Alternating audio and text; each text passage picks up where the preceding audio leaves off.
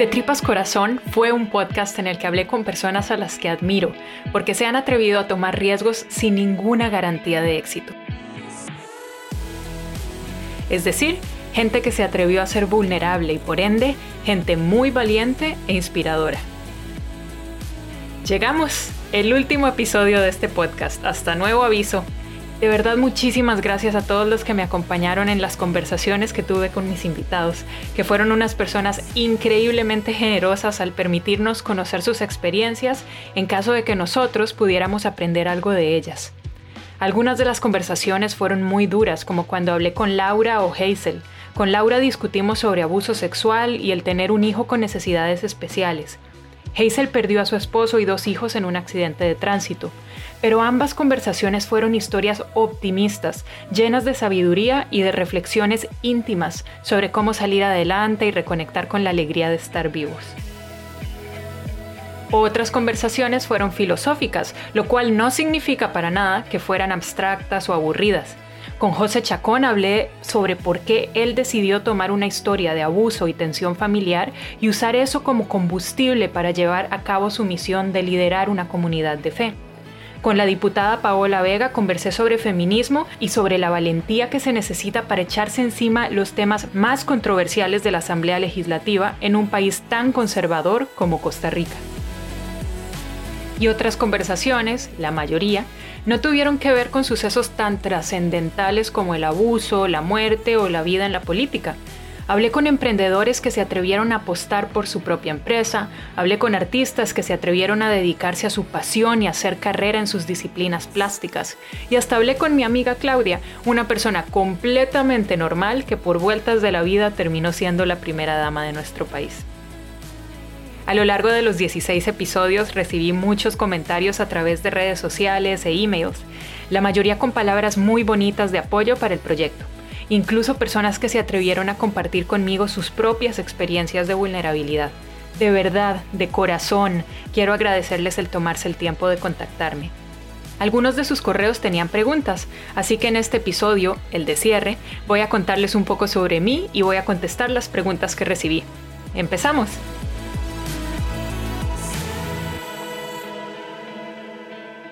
Por ahí me preguntaron por qué se me ocurrió grabar este podcast. Bueno, yo estudié producción audiovisual y me dedico a crear documentales y productos de comunicación para varios clientes. Desde el 2017 tengo mi propia empresa que se llama Luma. Pueden visitar su sitio web en luma.co.cr. Pero lo que pasa a veces cuando convertimos nuestra pasión en nuestro trabajo es que la pasión y la creatividad pueden empezar a sufrir, porque el objetivo ya no es mi realización artística, sino el complacer a mis clientes, y ahí es donde los proyectos personales se vuelven indispensables. En el 2019 me estaba preparando para ir a Antártica y parte de la preparación tuvo que ver con el comprender qué es realmente la vulnerabilidad, y por qué abrazar y aceptar nuestra propia vulnerabilidad nos hace mejores personas y nos hace mucho más fuertes. Si no lo han visto, por favor, apenas terminen de escuchar este podcast, abran YouTube y busquen la charla TED The Power of Vulnerability, el poder de la vulnerabilidad de Brené Brown. De verdad te cambia la vida cuando lo escuchas. Yo siempre me he sentido muy afortunada de tener a mi alrededor a personas realmente auténticas y valientes, a las que admiro mucho, así que decidí como proyecto personal grabar algunas conversaciones con esas personas y compartirlas públicamente. Otra pregunta fue, ¿qué consejos tiene para aquellos que temen seguir sus sueños por frustraciones o circunstancias adversas que los pueden aquejar?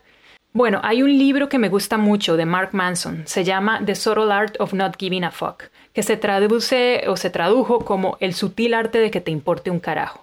En ese libro Manson habla de cómo al escoger nuestros valores, o básicamente al tomar cualquier decisión, estamos también escogiendo nuestros dolores, es decir, las consecuencias que vivir de acuerdo a nuestras decisiones puede acarrear. Tiene un buen ejemplo donde habla de que si, por ejemplo, yo escojo ser honesto, estoy también escogiendo que a veces las personas se enojen conmigo por decirles las cosas que realmente pienso y no lo que ellos quieren oír. O sea, tomo una decisión, pero eso no significa que las decisiones no acarreen consecuencias que no nos van a gustar, ¿verdad? A pesar de que estemos eh, bien y de acuerdo con nuestra decisión. Pienso que para mí la respuesta a la pregunta que me envió John es que justamente la vulnerabilidad implica tomar un riesgo sin tener garantía de éxito. Por eso hay que ser valiente. Si queremos seguir un sueño, pero no nos atrevemos porque podríamos enfrentar circunstancias adversas, estamos eligiendo la comodidad por encima de la realización personal. Y eso no quiere decir que esté mal, pero sencillamente es entender que si yo me quedo tranquila en mi zona de confort, también estoy eligiendo el dolor de estarme cuestionando constantemente qué pasaría si me atreviera a arriesgarme. Por otro lado, si me atrevo a arriesgarme, elijo el dolor de aceptar que podrían existir consecuencias que no me gusten.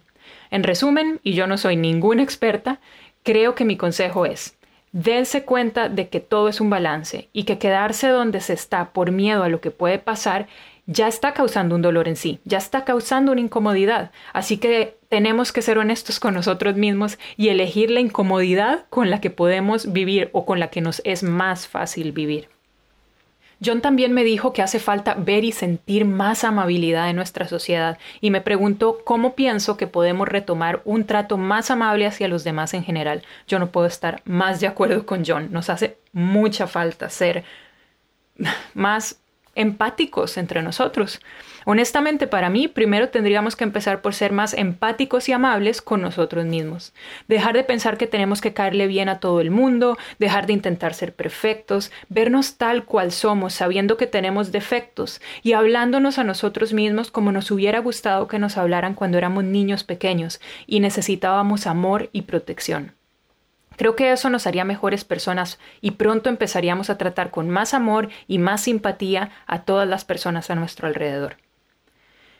¿Cuáles cualidades considero que me han ayudado más en mi vida durante los momentos más complicados que he enfrentado? Bueno, honestamente no sé si es una cualidad. De hecho, creo que no es muy bueno.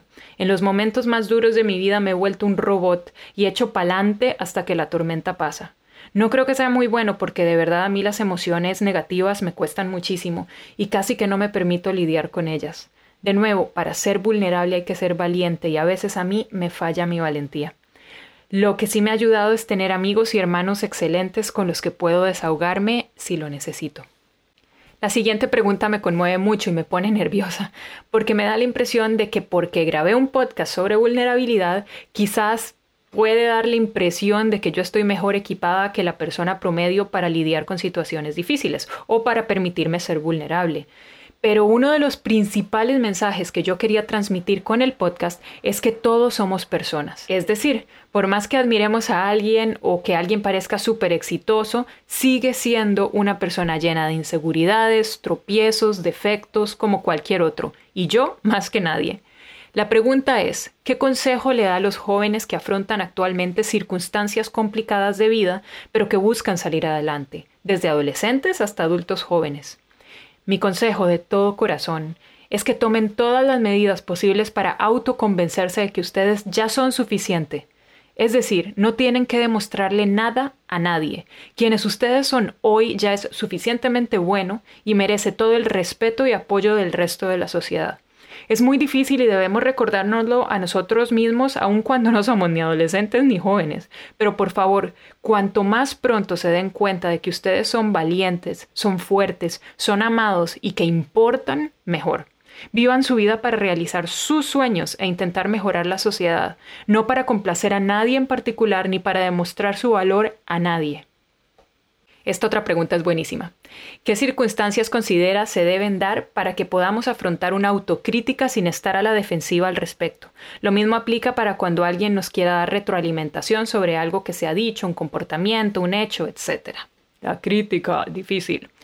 Pues durante este año de COVID con Trump en Estados Unidos, con Brexit en Inglaterra, donde yo vivo, y con la política tan polarizada en Costa Rica, he pensado mucho sobre eso, cómo manejar conversaciones difíciles cómo poder escuchar cosas que no nos gusta escuchar.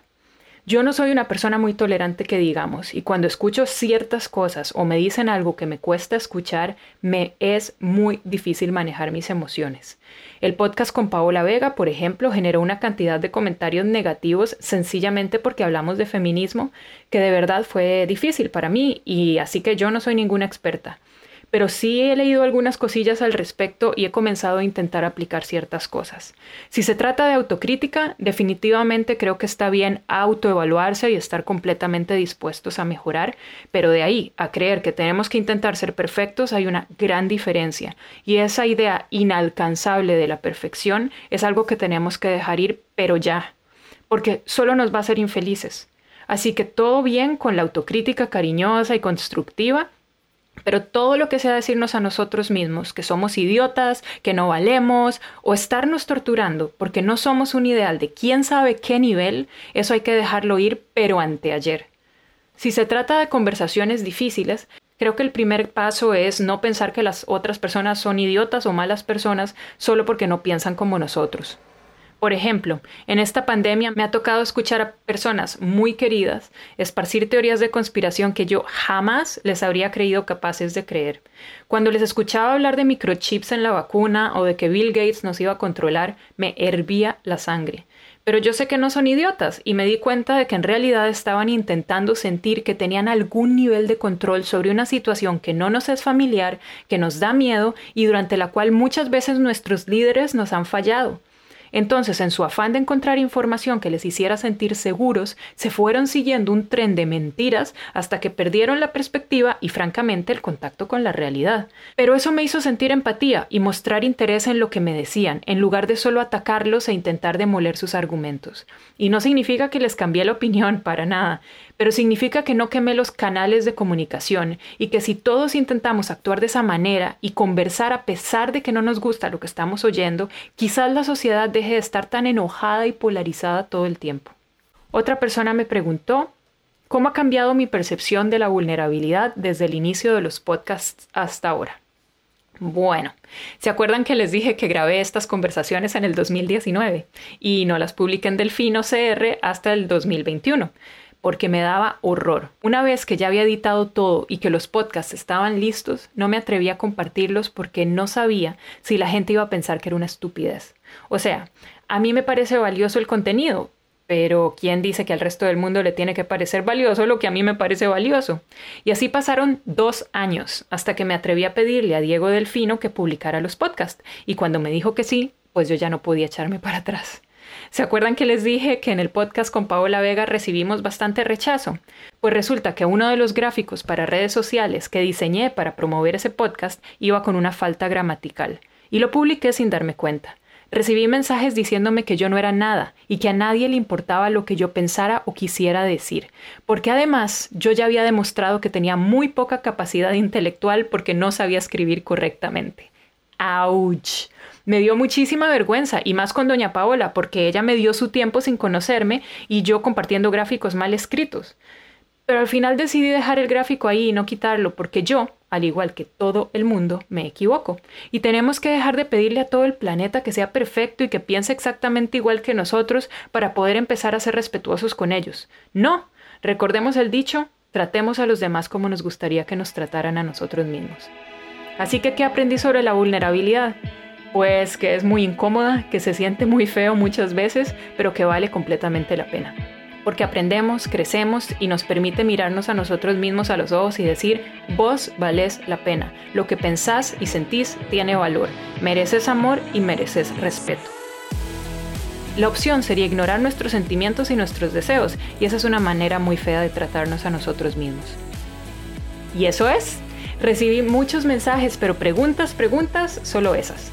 Les agradezco enormemente haberme acompañado en este proyecto y especialmente a Diego Delfino tenerme la confianza de publicar esto en su plataforma online. Gracias Diego. Y nada, no sé si vendrán más podcasts en el futuro, pero por ahora me despido. Mi email, si quisieran contactarme, es mnknaranjo en gmail.com. Y recuerden que la felicidad es un proceso, no un destino.